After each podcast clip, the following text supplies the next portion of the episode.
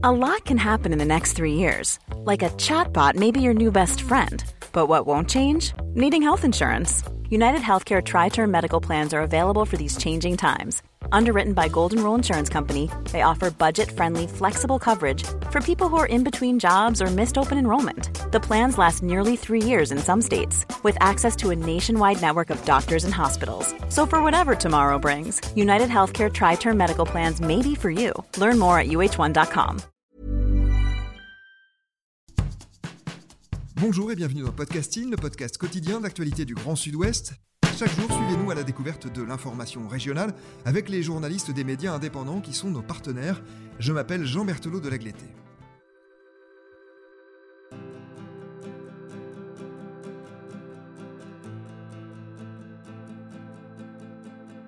Aujourd'hui, nous inaugurons un format que vous retrouverez régulièrement dans Podcasting, le format carte blanche. Nous n'évoquons pas un article publié par l'un de nos partenaires, mais le travail d'une journaliste ou d'un journaliste du territoire, un dossier, une enquête, un reportage particulièrement marquant qui paraît dans d'autres médias, qu'ils soient régionaux, nationaux ou étrangers. Et aujourd'hui, nous nous intéressons à un documentaire qui sera diffusé ce soir à 23h sur France 3 Nouvelle-Aquitaine. Il sera aussi disponible durant un mois en replay. Il s'appelle Bordeaux, l'héritage perdu de Nicolas Florian. Ce documentaire, c'est vous qui l'avez réalisé. Bonjour Nicolas Delage. Bonjour Jean. Vous avez grandi à Bergerac, vous habitez maintenant Bordeaux et vous êtes journaliste et réalisateur. Vous commentez notamment le rugby pour TF1, mais c'est sur le terrain politique que l'on vous retrouve cette fois. Vous avez suivi donc la campagne pour les municipales à Bordeaux de Nicolas Florian. Le successeur désigné et annoncé d'Alain Juppé était programmé pour conserver une mairie qui n'avait jamais échappé à la droite depuis l'après-guerre. Vous étiez donc parti pour faire la chronique d'un triomphe annoncé, Nicolas Delage. Complètement. Et d'ailleurs, c'est un petit peu comme ça que j'ai abordé les choses avec Nicolas Florian et son équipe. J'ai été très honnête. Euh, je viens du sport et j'avais envie de voir de l'intérieur une autre compétition sportive que une Coupe du Monde de football ou de rugby. Donc, je leur ai présenté les choses ainsi en, janvier, en disant voilà, euh, j'ai ma caméra, je suis discret, j'ai envie de filmer en inside, comme on dit, dans l'intimité, euh, votre campagne jusqu'à jusqu'au deuxième tour inclus. Ils m'ont accueilli tout à fait favorablement. surtout, je n'ai pas une étiquette politique. Et évidemment, euh, étant mon premier euh, vrai reportage documentaire politique, ils ont trouvé ça euh, complètement cohérent que je veuille filmer ça de, de, façon très claire, très nette, pour mieux comprendre un peu comment se passe de l'intérieur une campagne politique. Justement, vous le disiez, vous avez présenté les choses à Nicolas Florian, à son équipe. Il a accepté facilement. Est-ce qu'il vous a mis des barrières? Il vous a dit ça on peut, ça on peut pas. À tel moment tu viendras, tu viendras pas? Non, à l'avance, absolument pas. J'ai d'abord rencontré son directeur de, cabinet. Euh, l'entrevue s'est très bien passée pendant, pendant 10 minutes. Deux jours après, j'ai vu Nicolas Florian, mais, mais ça a duré 5 minutes et il m'a laissé carte blanche. Après, c'est vrai que pendant le tournage, euh, il m'est arrivé à deux reprises qu'il me regarde en me demandant de, baisser la caméra tout simplement. Une fois, c'était euh, sur une réunion Tupperware, comme euh, ils aiment les, nommer dans, l'équipe de Nicolas Florian, c'est-à-dire une réunion chez un particulier avec une vingtaine de, voisins de ce même particulier où Nicolas Florian vient exposer son programme, discuter avec les, les, habitants, les Bordelais. Et là, à un moment, il abordait une question financière qui est la question du trésor de guerre, de la réserve. Euh, financière de la mairie de Bordeaux. Et là, il m'a regardé en me disant non, s'il te plaît, baisse la caméra, ne filme pas. Et la deuxième fois, c'est quand il s'apprêtait à raconter l'anecdote euh, qui le propulse maire de Bordeaux, quand Alain Juppé lui annonce qu'il va euh, le nommer maire de Bordeaux. Là, au début, il a commencé à, se raidir. Il m'a regardé. J'étais en face de lui à, 3-4 mètres. Et il, a commencé à me dire non, ça, s'il te plaît, le filme pas. Et puis après, il a réfléchi. Et non, mais finalement, tu peux. Et donc, il m'a fait cette petite séquence qui intervient assez tôt dans le documentaire où il raconte comment Alain Juppé l'a, désigné comme son successeur.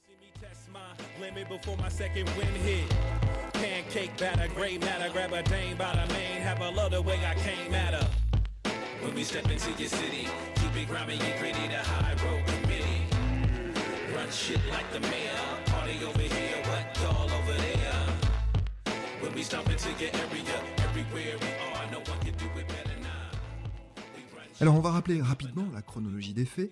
En mars 2019, Alain Juppé est appelé au Conseil constitutionnel, il quitte la mairie de Bordeaux et laisse son siège à son deuxième adjoint, Nicolas Florian. Un an plus tard, au moment où le premier tour des municipales approche, il est le candidat du parti Les Républicains, il est aussi soutenu par Alain Juppé. Rien ne l'inquiète à ce moment-là, il paraît assez confiant hein, dans votre documentaire. il est confiant. Il est confiant parce que c'est quelqu'un qui sait euh, qu'il est dans le sillage d'Alain Juppé et de Jacques Chaban-Delmas. D'ailleurs, il se plaît à, le répéter, à citer souvent euh, ces deux grands hommes politiques euh, bordelais à chaque réunion publique. c'est leur héritier. Donc, il pense, à ce moment-là, à juste titre, probablement, qu'il va être élu en surfant sur cette vague, entre guillemets. Et c'est peut-être aussi ce qui a manqué, c'est peut-être une certaine popularité, un certain charisme, une certaine une certaine force politique, y compris dans l'attaque envers les, principaux opposants et, Pierre Rubik. On, le, comprend au fur et à mesure du documentaire également, puisqu'il y a également quelques témoignages, euh, notamment euh, celui de Ludovic Martinez, qui était le directeur de cabinet historique d'Alain Juppé, qui était le directeur de cabinet de, euh, Nicolas Florian avant que celui-ci s'intègre sur, la liste municipale. Mais, mais voilà, il est dans le sillage, il est ultra confiant, et peut-être qu'il n'en a pas fait assez, ou il n'a pas trouvé les armes pour finalement gagner l'élection lui-même. Arrive le 15 mars, c'est le premier tour, et les premières inquiétudes apparaissent. On sent dans son camp qu'il y aura d'une part un deuxième tour, une rareté à Bordeaux, mais que d'autre part, il va falloir batailler et s'attacher notamment le ralliement de Thomas Cazenave, le candidat de la République en marche. D'ailleurs, ce ralliement semble être un peu improvisé, on le comprend hein, en entendant Alain Juppé et Nicolas Florian en discuter. Oui, improvisé surtout sur le timing. Euh, je pense que de toute façon, ça c'est un énorme caillou dans, dans la chaussure de Nicolas Florian depuis le début de la campagne. Euh, personne euh, dans son camp ne voulait d'une candidature de Thomas Cazenave. Euh, ils ont même tenté d'intervenir au, plus haut niveau de l'État pour que Thomas Cazenave ne fasse pas acte de candidature, se rallie à Nicolas Florian. Donc ils sont obligés de contacter Thomas Cazenave, mais après c'est une histoire de timing, une affaire de, de, timing par rapport au deuxième tour. Et puis à ce moment-là, on rappelle que le soir du premier tour, on se doute, on est quasiment certain qu'il n'y aura pas de deuxième tour une semaine plus tard. Quand vous dites ce rallye, c'est bien sûr ce rallye avant même le, premier tour. On sent d'ailleurs au fil de votre documentaire que ce ralliement de Thomas Cazenave à Nicolas Florian, qui intervient juste après le premier tour finalement, il n'est pas complètement naturel et surtout il n'est pas complètement voulu par le maire en poste. Bien sûr, il y a le calcul politique, mais on sent une réticence quand même dans les gestes, dans les attitudes, dans les regards parfois. Peut-être, effectivement, euh, c'est quelque chose qui, qui transparaît un petit peu sur l'image. Et puis il y a les réactions, euh, là qu'on ne sent pas dans le documentaire, mais les réactions nettes des, euh, des, colistiers de Thomas Cazenave, de Nicolas Florian, euh, mais aussi des militants, des, adhérents qui ne comprennent pas pourquoi on va se lier à quelqu'un qu'on a vraiment critiqué énormément pendant les quelques mois, les quelques semaines de campagne avant le premier tour. Donc ça aussi, c'est quelque chose que Nicolas Florian n'a ben, pas réussi à, améliorer, cette, ambiance et surtout cette volonté farouche des, militants de rester les uns pour Cazenave et les uns pour Nicolas Florian. Il y a vraiment une grosse incompréhension, et là aussi ça fait perdre quelques points décisifs.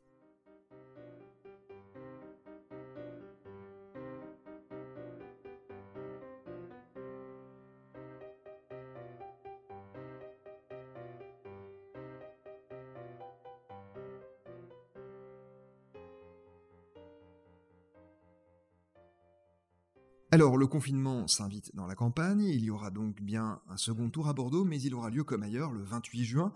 Et là encore, au gré des sondages, le camp Florian semble y croire. On sera au-delà de 45%, c'est sûr, ça s'annonce tranquille pour vous. Voilà ce qu'on entend dans l'entourage du sortant. On a le sentiment que personne ne voit venir le mur dans cet entourage. Ça a été votre impression aussi? Complètement, complètement. C'est vrai que les sondages et était très bon. Alors, il y a un dernier sondage qui paraît à, quelques jours seulement du deuxième tour, qui donne une différence de 9 points euh, entre euh, les, deux candidats, sachant qu'il y a des marges d'erreur de 2 à 3 points. 9 euh, points en faveur de Nicolas Florian. En faveur de Nicolas Florian, exactement, sachant que si on enlève donc 2-3 points à Nicolas Florian, on en rajoute 2-3 à Pierre Hermic, vous voyez que le, delta, finalement, la différence, elle n'est pas énorme, elle est de 2-3 points. Peut-être que si ce sondage était sorti en donnant une avance seulement de 2-3 points, ils auraient resserré quelques boulons, ils auraient fait euh, deux dernières semaines de campagne différentes, ça aurait pu faire changer les choses. Là, ça n'a pas été le cas. Tout le monde était extrêmement confiant sur le résultat final. Sauf que arrive donc le soir du second tour, les minutes passent et Nicolas Florian comprend qu'il est en train de perdre. On a d'ailleurs l'impression qu'il le pressent très vite, sans doute avant les autres. Oui, c'est. Euh, je vais reprendre une expression de, Ludovic Martinez qui, nous a bien aidé à éclairer quelques scènes de ce film. C'est une bête politique, Nicolas Florian. Il baigne dedans depuis euh, ses 18 ans. Il a été vraiment dans, l'ombre euh, de l'appareil politique bordelais, d'Alain Juppé, des, campagnes, de toutes les campagnes de ces 20 dernières années, ça n'est pas rien. Donc oui, c'est probablement dans, dans, le bureau, dans son bureau, parmi les 20 personnes qui sont présentes à ce moment-là, le premier qui comprend que ça va pas le faire qu'il y a un problème, que les premiers résultats qui tombent sont très défavorables et que si ceux-ci sont très défavorables, les autres seront probablement pires.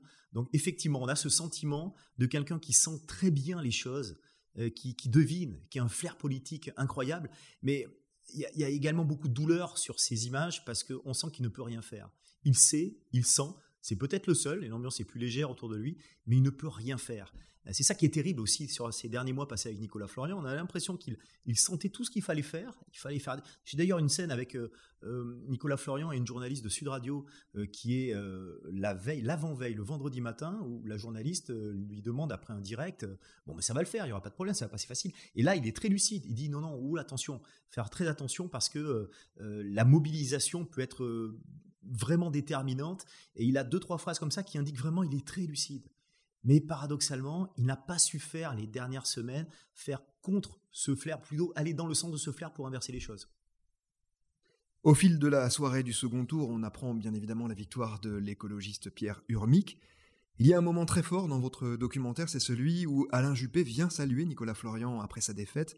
L'ancien Premier ministre est livide, il a des mots pour Nicolas Florian, mais au fond, on ne retient que sa dernière phrase Je suis triste. Je t'en dirai pas plus. Moi, je suis fier de ce que tu as fait. J'ai été fier de te passer le flambeau.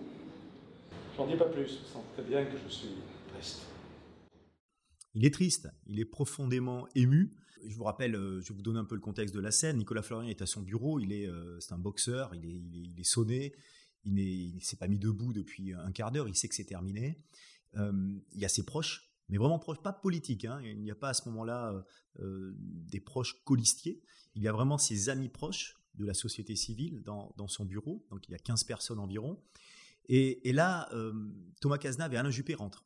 Ils étaient dans le bureau du directeur de cabinet à côté. Et moi, je suis, de façon complètement hasardeuse, je suis en train de filmer derrière Nicolas Florian. Donc au premier plan, j'ai la, la, tête de Nicolas Florian. Et on voit arriver donc Alain Juppé, Thomas Cazenave. Alain Juppé va baisser le son de la télé et il se place, debout, face à Nicolas Florian, face à son ancien siège. Et effectivement, pour un, discours marquant, euh, d'une part, il le comprend, il l'excuse euh, politiquement, en disant que parfois il n'y a rien à faire contre une vague, en l'occurrence la vague verte. Et effectivement, il montre aussi euh, du, dépit, il parle de, tristesse. et moi, ce qui m'a marqué, à la limite, c'est pas trop cette scène, ou plutôt les, paroles d'Alain Juppé, mais c'est plutôt la réaction de Nicolas Florian qui est tellement hébété, qui est tellement sonné, qu'il ne peut répondre. Euh, je crois qu'il marmonne d'ailleurs qu'il va falloir digérer tout ça, mais il n'a pas à ce moment-là la force euh, pour euh, sortir, pour donner une réponse politique de, haut niveau. Il est sonné, il est assis, sa femme est à ses côtés, le caresse légèrement au niveau de l'épaule, et puis, et puis dans la foulée, il ne dit rien. Il ne dit rien. Un mot, Nicolas, sur la façon dont vous avez travaillé. On a la nette impression que Nicolas Florian et ses équipes vous oublient parfois, y compris jusqu'au bout, jusqu'à la scène que vous venez d'évoquer. Vous recueillez de jolies confidences euh, ici et là, et notamment l'une étonnante d'Alain Juppé sur Pierre Urmic. Oui, Pierre Urmic, effectivement, euh, avec cette scène complètement naturelle. Euh, honnêtement, je ne pensais pas, pour revenir justement sur l'aspect technique et, ma façon de filmer, je ne pensais pas qu'il allait m'oublier. Qu'Alain Juppé, euh, c'est quand même une bête politique. Il a toujours l'habitude de jouer à cache-cache avec les, médias. Nombre de documentaires ont été faits sur lui, avec lui, où il a hum, toujours évité euh, de se faire prendre sur des, euh, des réflexions naturelles. Parce que là, c'en est une naturelle. Hum, c'est quelques secondes après son discours à Nicolas Florian. Il y a beaucoup de monde, beaucoup d'amis Nicolas Florian autour de, la table, dans le bureau. Et il sort, Alain Juppé, jamais, jamais je n'aurais pensé que cet individu puisse occuper mon siège. C'est terrible parce que c'est quelqu'un, c'est vrai qu'il a connu euh, dans l'opposition pendant euh, près de, 25 ans, mais de sortir cette, euh, cette phrase. Alors en plus, il y a Michel Dufranc dans la foulée qui en rajoute une tonne parce qu'il était dans la même promo que lui. ce sont deux, avocats, on, le rappelle, et, il sort Michel Dufranc quelque chose de, de bien pire en disant c'était le bouffon, c'était le bouffon de notre promo ce qui est évidemment euh, là beaucoup plus euh, dur. Mais c'est vrai que cette réflexion d'Alain Juppé, très naturelle et surprenante, parce qu'on n'a pas l'habitude d'entendre euh, Alain Juppé comme ça aussi naturel, ce qui prouve aussi qu'il a été très blessé puisqu'il m'a oublié.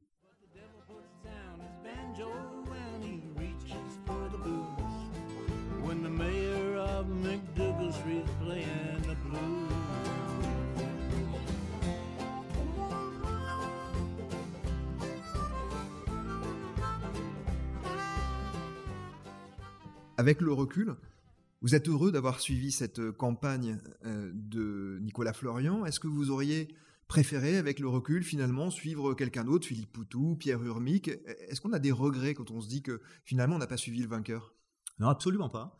Euh, j'ai l'habitude aussi de faire des documentaires et des séries dans le milieu sportif, et je dois dire que quand je filme une défaite au rugby, il y a toujours des leçons et c'est toujours stimulant pour un réalisateur de, de trouver de l'intérêt dans les défaites. C'est facile de filmer une victoire.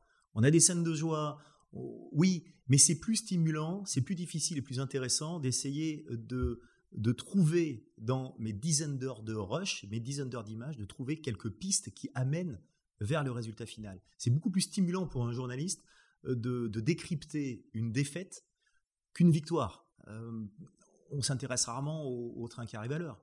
Mais pourquoi le, le, TGV a encore deux heures de retard? Voilà, Là, c'est plus stimulant de chercher ça. Non, j'ai absolument aucune frustration. En revanche, euh, ça m'a peut-être donné envie d'en faire davantage, des documentaires euh, dans l'intimité, de politique ou autre d'ailleurs, mais c'est vraiment un exercice qui m'a énormément plu. Pour terminer, Nicolas, j'aimerais avoir votre impression. Vous avez donc suivi de près Nicolas Florian. Vous parliez tout à l'heure de cette scène où Ludovic Martinez, l'ancien directeur de cabinet, dit à un moment on pensait cette élection imperdable et où il met assez clairement en cause un manque d'agressivité peut-être de Nicolas Florian. Pour vous, qui n'êtes certes pas le même analyste politique, mais vous qui êtes un homme d'image notamment, est-ce que c'est un passage clé ça? C'est Pour vous, c'est ça qui explique sa défaite aux yeux de l'ancien maire et de son équipe? Ça fait partie des, dix raisons, des dix petites raisons, ce n'est pas que ça. Mais c'est vrai qu'il le regrette lui-même. Je pense que Nicolas Florian euh, est un homme politique qui, qui, va changer à cause ou grâce à cette, à cette élection. Et, peut-être qu'en voyant ce documentaire, il va encore plus changer parce qu'il va se rendre compte que son flair politique, son envie parfois de, de rentrer dans l'art dans cette période de campagne politique, euh, et, son envie à l'inverse de ne pas trop, de ne pas trop attaquer pour rester euh, euh, poli, pour rester calme, pour rester au-dessus de la mêlée, ben ça, ça fait pas gagner une élection. Il faut de l'agressivité. Il le dit. On revient à Ludovic Martinez, mais il le dit. Il faut de l'agressivité politique pour imposer ses idées. Et c'est vrai que s'il y a un regret majeur à avoir pour Nicolas Florian, euh, au-delà de tout l'aspect politique, les relations avec Thomas Cazenave, etc., c'est probablement euh, cette petite faiblesse au niveau de l'agressivité politique dans cette campagne. Merci beaucoup Nicolas Delage d'avoir répondu à nos questions. Votre documentaire Bordeaux, l'héritage perdu de Nicolas Florian, est à retrouver ce soir à 23h sur France 3. Il est aussi en replay durant un mois. On le conseille parce qu'il est instructif, évidemment, il éclaire la campagne sous un jour nouveau, et il est touchant aussi, intime sans jamais être voyeuriste. C'est la fin de cet épisode carte blanche de podcasting. Merci à Anne-Charlotte Delange, Mathilde Leuil et Marion Ruot qui m'ont aidé à préparer cet épisode, ainsi qu'à Gabriel Taïeb qui l'a réalisé. Podcasting, c'est le podcast quotidien d'actualité du Grand Sud-Ouest. Retrouvez-nous chaque jour à 16h30 sur notre site et sur nos réseaux sociaux, ainsi que sur ceux des médias indépendants de la région qui sont nos partenaires. Retrouvez-nous aussi sur toutes les plateformes d'écoute, dont Deezer, Apple Podcast ou Spotify. Podcasting, c'est l'actu dans la poche.